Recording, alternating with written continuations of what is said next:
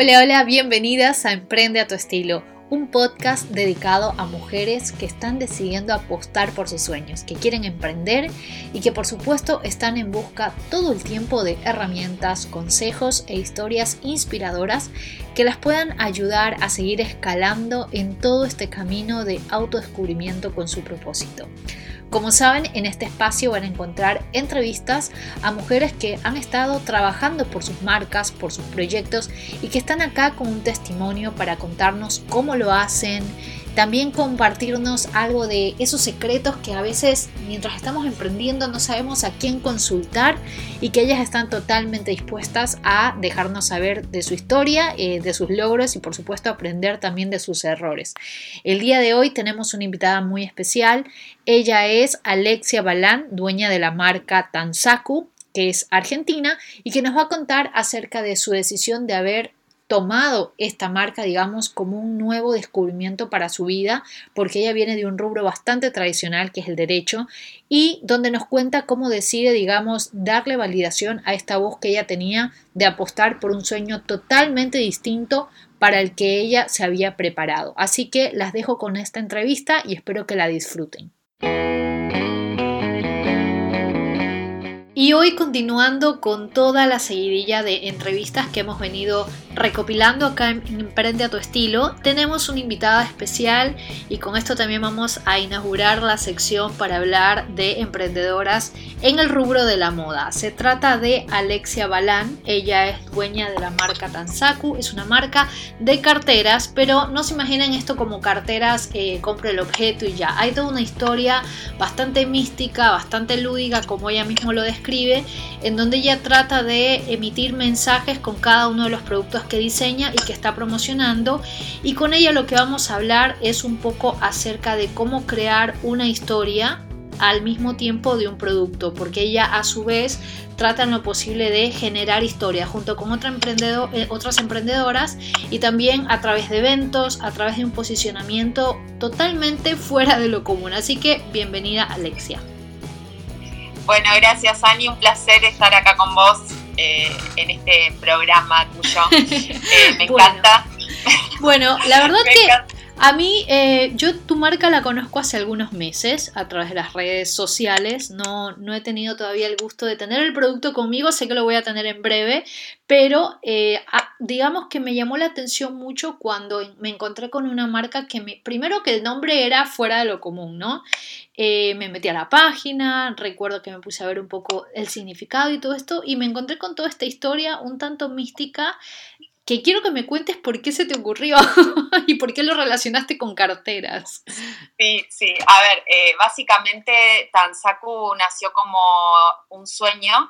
O sea, para mí habilitar esto de soñar es muy importante. Yo no lo tenía tan incorporado esto de, bueno, sí, sueño, tener un emprendimiento. Yo trabajo como abogada hice toda una carrera como abogada, con posgrado y todo, y llegó un momento donde necesitaba explorar mi creatividad y dije, bueno, ¿cómo? Y surgió decir, bueno, a través de las carteras, pero la moda como un vehículo de expresión.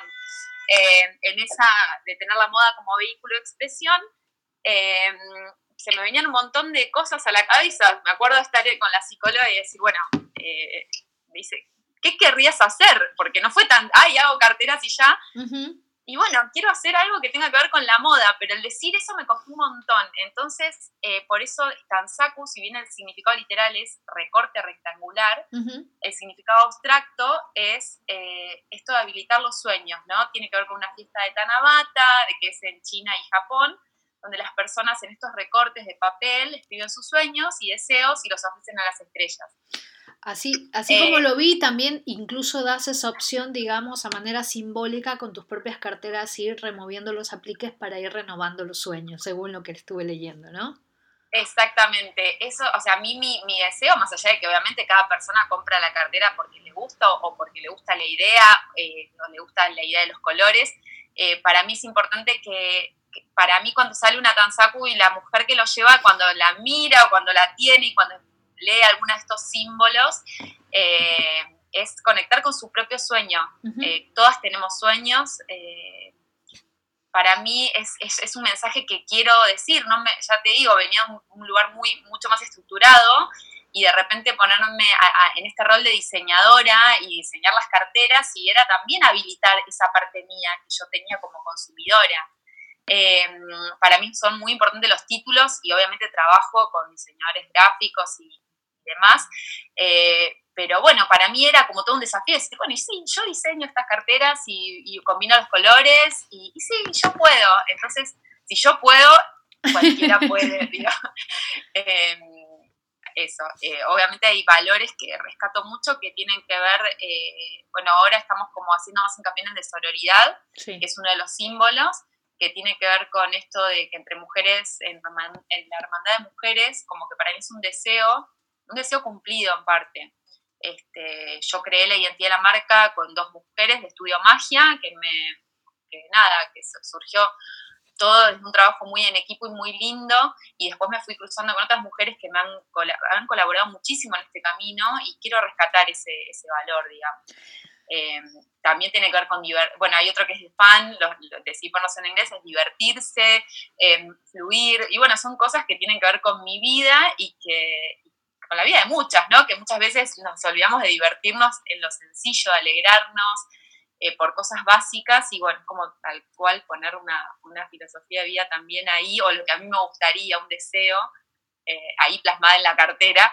No se puede poner, escribir todo en la cartera, pero sí nuestros diseños adentro están como personalizados, o sea que cuando abres la cartera también hay un mundo de estrellas, como esta idea de, lo romántico y, y, lo lindo de conectar con las estrellas, conectando con, con uno, digamos, también, ¿no? ¿Cómo hiciste, eh, digamos, porque te escucho eh, y lo primero que mencionas es algo muy interesante, esta lucha interna un poco entre la parte súper estructurada, eh, que es de tu carrera, que es de tu trabajo, que es la abogacía, y de pronto al mismo tiempo tener que dar rienda suelta a toda esta otra parte súper creativa, que entiendo que quizás por tu personalidad y tu trabajo te fue un poco fácil luego ponerlo en palabras y en estructura para decir, bueno, vamos a hacer esto como marca.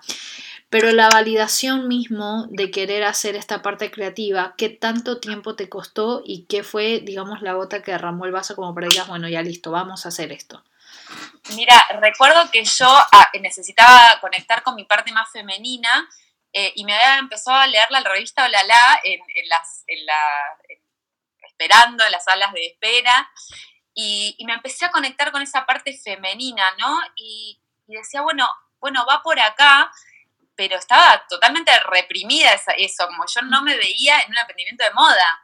Eh, ahora, una vez que lo, lo, pude decir, lo pude validar, como vos estás diciendo, una vez que pude decir, bueno, sí, la verdad que yo quiero, o sea, quiero un emprendimiento de moda, eh, ahí empezó a fluir como todo, ¿no? Eh, intuitivamente busqué el estudio que quería que participe en la, en la formación de la identidad y a los tres meses ya tenía todas las carteras marchando eh, y en realidad lo que más costó fue el círculo, eh, que es el que se intercambia. Eh, en esto de la estructura me, me, puse un poco obsesiva con la perfección del círculo y lo más lindo es que ahora la nueva colección si bien tiene círculos, pero también no, o sea que no los voy a ser intercambiables en esto de, bueno, sí, me divirtió hasta ahora y ahora quiero cambiar. Eh, entonces, como también ser flexible, ¿no? Eh, la habilitación creo que tiene que ver con ser flexible con quien uno es, ir aceptándose en los diferentes momentos de la vida. Eh, y la lucha tenía que ver con eso, con aceptarme en esta, en esta nueva yo y decir, bueno, me mando con esto. Después, empiezas a hacer esto y te tuviste obviamente que guiar para ver cómo vender ese producto. Me refiero a que vienes de un rubro totalmente distinto, eh, capaz que si al principio, como, como le pasa a muchas emprendedoras, empezamos a ofrecer o a venderlo a las conocidas, pero luego tener que extender, digamos, ese nicho de mercado y conseguir clientas de afuera, ¿qué tan difícil fue para ti que no estabas manejándote en este, en este mundo, digamos, no? A ver, eh, fue también, se fue fue una locura, porque salí con una producción de carteras que excedía mi capacidad de venta en un principio, ¿no? Porque yo estaba, salí con un montón de carteras y no, nunca había vendido, no, fue un desafío. Eh, en esto que digo que la, vida, cuando uno habilita lo, y que hay algo que uno quiere y que es válido, eh, que uno lo valida, apareció una mujer eh, que dijo, ah, yo, yo vendo en mi organismo donde trabajo, una abogada también. Y, y, bueno, y así se fue como extendiendo esta venta que hacíamos este, así. o sea, básicamente ella empezó a vender en su trabajo y yo empecé a ver que mi círculo, en mamás del colegio, en, en ah, vení, trae acá que acá hay chicas que les interesa, entonces era yo llevar las valijas y verme a mí vendedora que nunca me había visto vendedora, o sea, re lindo la parte de diseño, pero claro, después hay que venderla. Hay que vender, sí. Eh, y bueno, después fue ir aceitando un poco la página web y todavía sigue todo este, en, evolución. Eh, y bueno, es como que se fue, empecé a ver que, había una aceptación del producto, eh, fue también una forma de testear producto. Este, yo salí, en noviembre arrancamos con la página eh, y en octubre empezamos a vender. Y yo decía, no, y salían, las carteras salían y para mí fue, fue una sorpresa. De todas formas, el tema de la venta sigue siendo un desafío.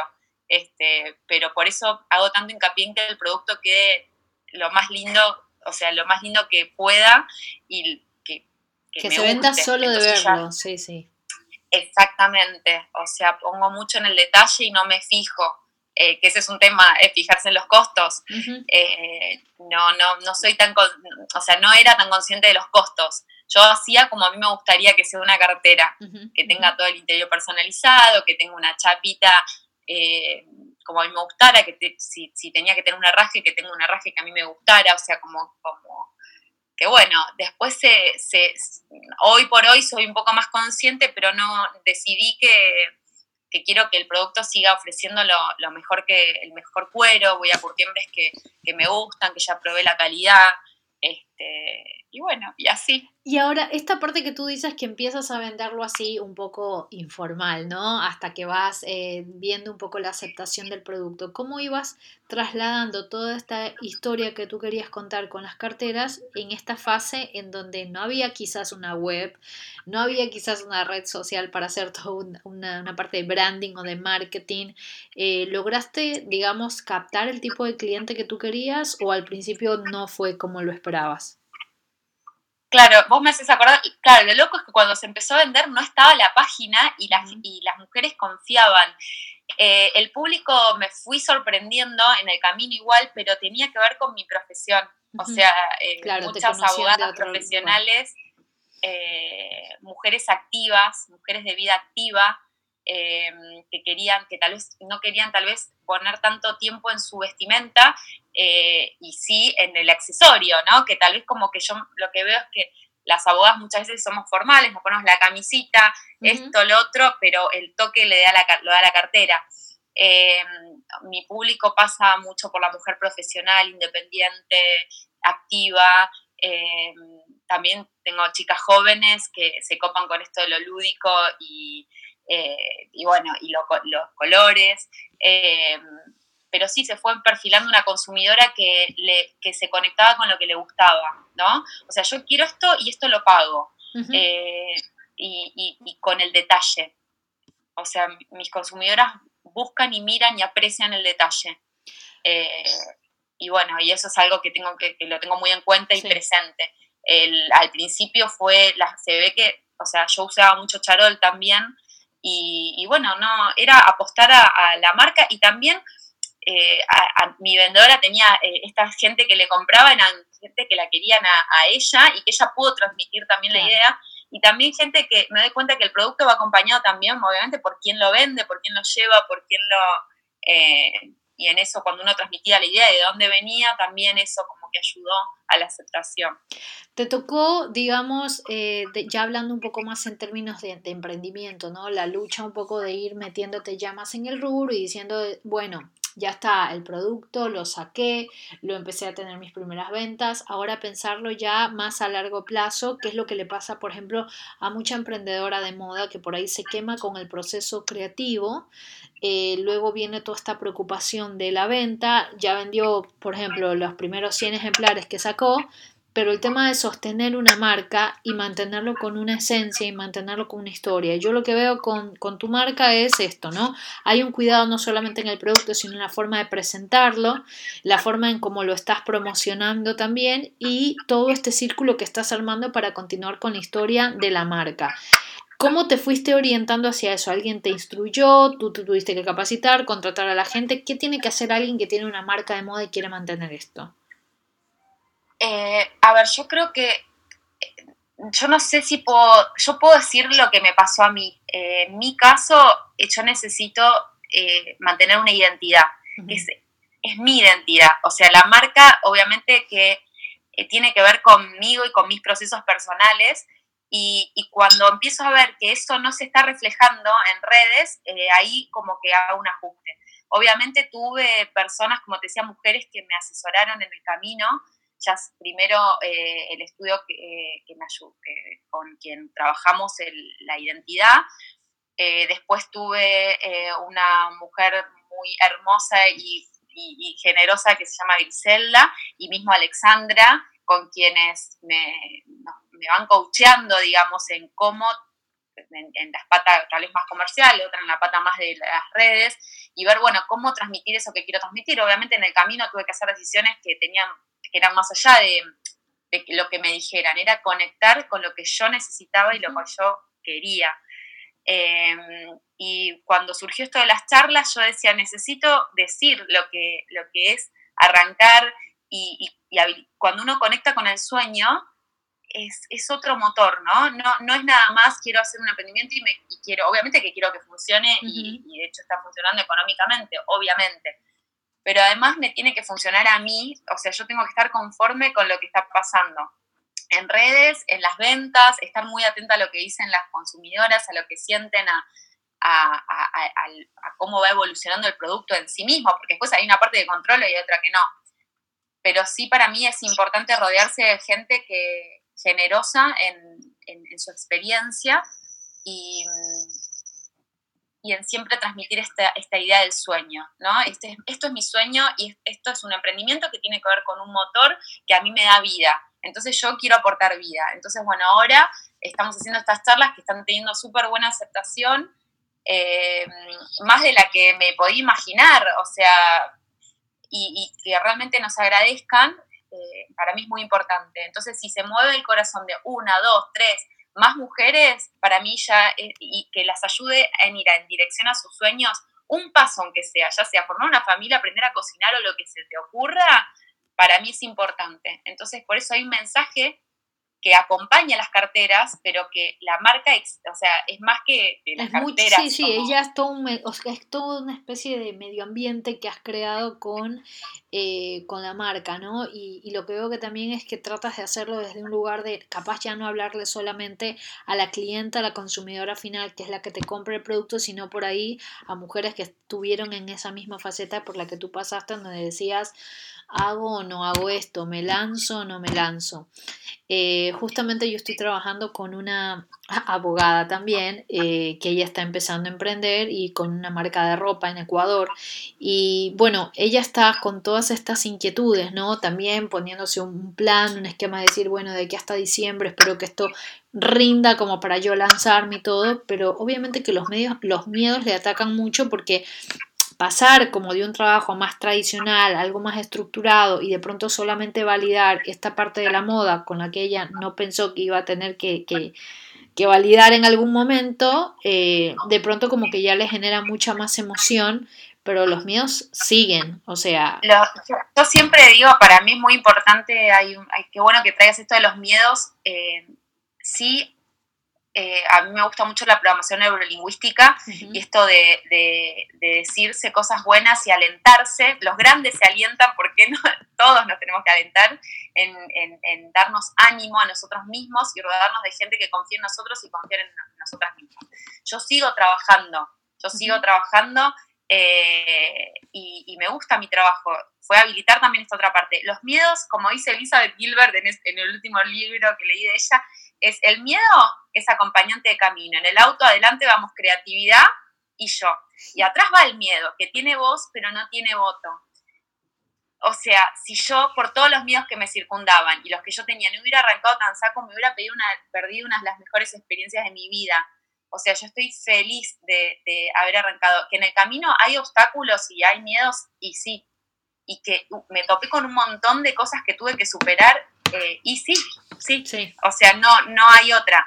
Pero eh, el crecimiento que tengo hoy, eh, y que en realidad somos una marca súper joven, o sea, empezamos hace poco, eh, es invaluable. La experiencia de vida y, y en todo sentido. Y es toparme conmigo y entenderme y, y validar mi voz. Para eso yo estoy haciendo un proceso también con, eh, que se llama Creative Mentoring con eh, eh, Caro de, de Woman We Connect, que es una genia y que ella también me, me ayudó también a escucharme, ¿no? A escuchar mi voz y decir, bueno, ¿por dónde quiero que esto vaya? Por eso digo, es muy importante escucharse, porque no todos los modelos de negocio se aplican a todas de la misma manera, no es que hay Sí. una ABC, una receta lineal. No, son Para los mí- tiempos, la personalidad, eh, los recursos, es todo. Exacto, exacto. Y en ese combo uno tiene que ver quién es uno y, y cómo quiere arrancar y cómo quiere seguir. Eh, es básicamente eso, es decir, bueno, estos son mis tiempos, esto es lo que yo puedo aportar, bueno, y desde ese lugar también entender que tal vez el crecimiento no va a ser de un momento al otro y tal vez lleve un poquito más tiempo. En mi caso tengo dos hijos eh, también, es, dos varoncitos, Lázaro y Juan Francisco, que también me requieren, soy mamá. Entonces, bueno, para mí ellos son importantes y me dedico a ellos. eh, y bueno, y en el medio voy a las curtiembres y voy a tener, eh, y, y voy a buscar los herrajes, y voy a hablar con el taller, eh, y se va mezclando en mi vida. Entonces es muy importante decir, bueno, tal vez a veces salgo del trabajo y digo, bueno, hoy estoy cansada, pero esto yo lo elijo lo elijo y como lo elijo y esto es para mí, bueno, voy igual, voy y hago todo lo que tengo que hacer. Así es. Y de hecho la energía se me multiplicó.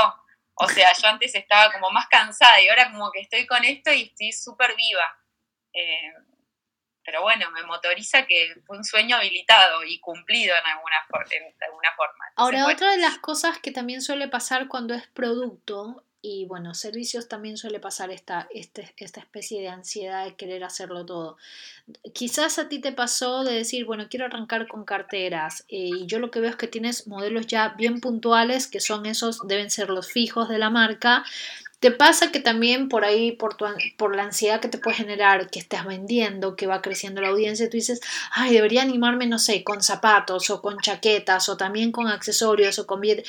Y de pronto, mm, ¿qué haces en esos momentos? Ahí es donde te dejas llevar o, o- o escuchas a tus coaches y dices, no.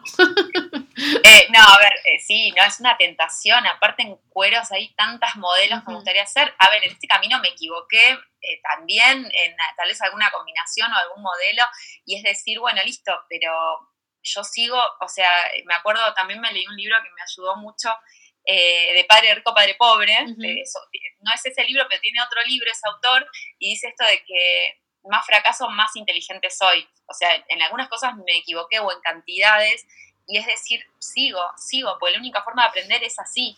Eh, y si me equivoco, me equivoco yo. Eh, y es por eso digo que uno también tiene que entrenar el pensamiento, ¿no? Y decir desde dónde uno...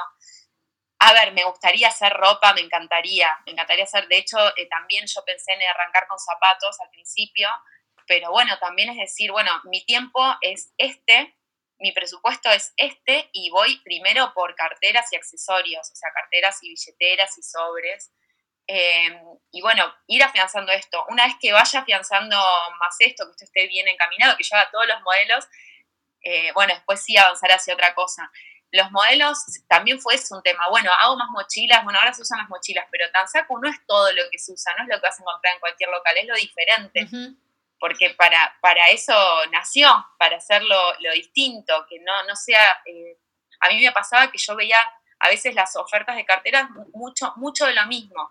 Y yo decía, no, pero eh, yo, yo, o sea, yo quiero ir por acá. Y fue validar eso, porque en un momento donde todos están usando determinado color, eh, y decir, bueno, no, pero yo quiero ir por acá y tengo una aceptación por acá. Entonces, validar eso. La especialización, ¿no? O sea, como definir tu nicho desde incluso la elección del, del producto, que es lo que le pasa a mucha gente. A veces, no, bueno, pero es más rentable hacer un poco más de lo que todo el mundo está vendiendo porque se está vendiendo como pan caliente. eso es un desafío increíble, eso es manejo de ansiedad total. Y es decir, eh, bueno, pero justamente si lo van a encontrar en todos lados, ¿por qué lo mío va a ser distinto? Entonces ahora, por ejemplo, sacamos unas mochilas rojas porque se usa el rojo, pero yo decía, pero rojo sin un amarillo, sin un color que le pueda cambiar, no es Tansaku. Entonces es confiar en, bueno, eh, Tansaku es esto, y es todo el tiempo estar em, como volviendo al sendero, ¿no? Porque una vez se va digo, uy, bueno, pero eh, acá podemos obviar esto, y después digo, no, no puedo obviar esto, esto es Tansaku. Em, y bueno, ese es el pensamiento que estoy entrenando y que uno lo va viendo, pero sí si no es haciendo, uno no lo aprende. Ahora, cuéntame, ahora cuéntame un poco acerca de, eh, ya hablando en términos de, eres una persona que al mismo tiempo tiene un trabajo full time, casi, mamá, y entonces tienes que dividirte el tiempo entre toda esta producción de la marca y mantenimiento de la marca, más toda esta otra vida que tiene un calendario fijo, digamos, ¿no? ¿Cuáles serían los consejos, si tú tuvieras que elegir tres consejos para darle a una emprendedora, cuáles serían puntualmente para lidiar con eso? Ay, qué lindo. A ver, em, para, yo tengo dos tardes, dos tardes que eh, las tengo organizadas para dedicarme a Tansaku. Dos tardes de, digo, de compras y de tiempo físico que necesito ir y venir eh, después es eh, buscar talleres que también puedan trabajar un sábado o personas con las que yo pueda eh, un fin de semana o algún día de fin de semana que yo pueda disponer de una o dos horas para concretar pagos y ideas y transmitir lo que quiero hacer. o sea, entonces, administración del tiempo a full. O sea, ese sería el primer consejo, ¿no? Administración del tiempo. el segundo consejo es tenacidad eh, tenacidad y, sí, tenacidad y hacer foco en lo que uno quiere, a dónde quiere llegar y en, la, y en el sueño. Decir, bueno, esto lo hice porque yo lo quiero hacer, o sea, por eso validarse, ¿no? Porque lo que hay momentos cuando estás cansada, lo que te saca adelante es eso, lo mágico que tiene, bueno, estoy haciendo lo que me gusta, estoy cumpliendo un sueño, algo que estaba totalmente fuera de calendario, digamos. Entonces, este, eso, administración del tiempo, eh, bueno, el segundo que dije que yo... Tenacidad, tenacidad. Es tenacidad total, total. No, sin tenacidad no, no hubiera logrado ni la mitad de las cosas que logré en mi vida. Por eso eso también es entrenable. Eh, por eso digo con buenos consejos. Y bueno, y rodearse, y al tercero, bueno, y me pasó un cuarto, rodearse de, gente con ganas de, de colaborar con uno. ¿no? Ok, Bueno, ha sido realmente eh, muy lindo charlar contigo, que nos cuentes eh, mucho más de esta marca. Obviamente, para quienes están escuchando, sepan que voy a dejar toda la información colgada en el post del blog de animaya.com, que es donde se aloja este podcast. Para las que por primera vez están por acá, pueden ponerse un poco al día también con los otros episodios. Y ya saben que para poder conocer todos los productos, van a tener que fijarse en los links, porque la verdad que está muy bueno todo lo que presenta Tansaco y bueno, ha sido un gusto conversar contigo, Alexia. Muchísimas gracias, Ani, un placer y lo más lindo de todo esto es, decir, nunca dejes de soñar. A toda mujer que tenga ganas de hacer cualquier cosa en su vida, que ella puede eh, y que nunca se olvide de soñar. Eso. Muchas, muchas gracias. Esa fue la historia de Alexia, realmente una historia muy inspiradora, aparte que conocer más allá de lo que uno puede crear a través de una marca es maravilloso. Estoy segura que muchas de ustedes se sintieron tocadas con esta historia y que al mismo tiempo les dieron ganas de, digamos, darle rienda suelta a toda esa creatividad, a esa voz interior que por ahí nos está llamando a cumplir con eso con lo que venimos al mundo. Una misión única e intransferible, la cual todo el tiempo nos está llamando, digamos, a tratar de cumplir nuestros sueños. Pero bueno, saliendo de esta parte, también les quiero recordar de que toda la información la van a poder encontrar desplegada en el blog de la página web animaya.com. Ya saben que ahí es donde está alojado este podcast y que también se pueden poner al día con otros episodios. También recordarles que si tienen una historia para compartir, que si tú sientes que tienes algo para aportar a este espacio, me lo puedes hacer saber a través del correo hola.animaya.com donde siempre puedo estar en contacto contigo. Espero que hayas disfrutado esta entrevista y que por supuesto nos escuchemos en un próximo episodio. Que estés súper bien. Chao.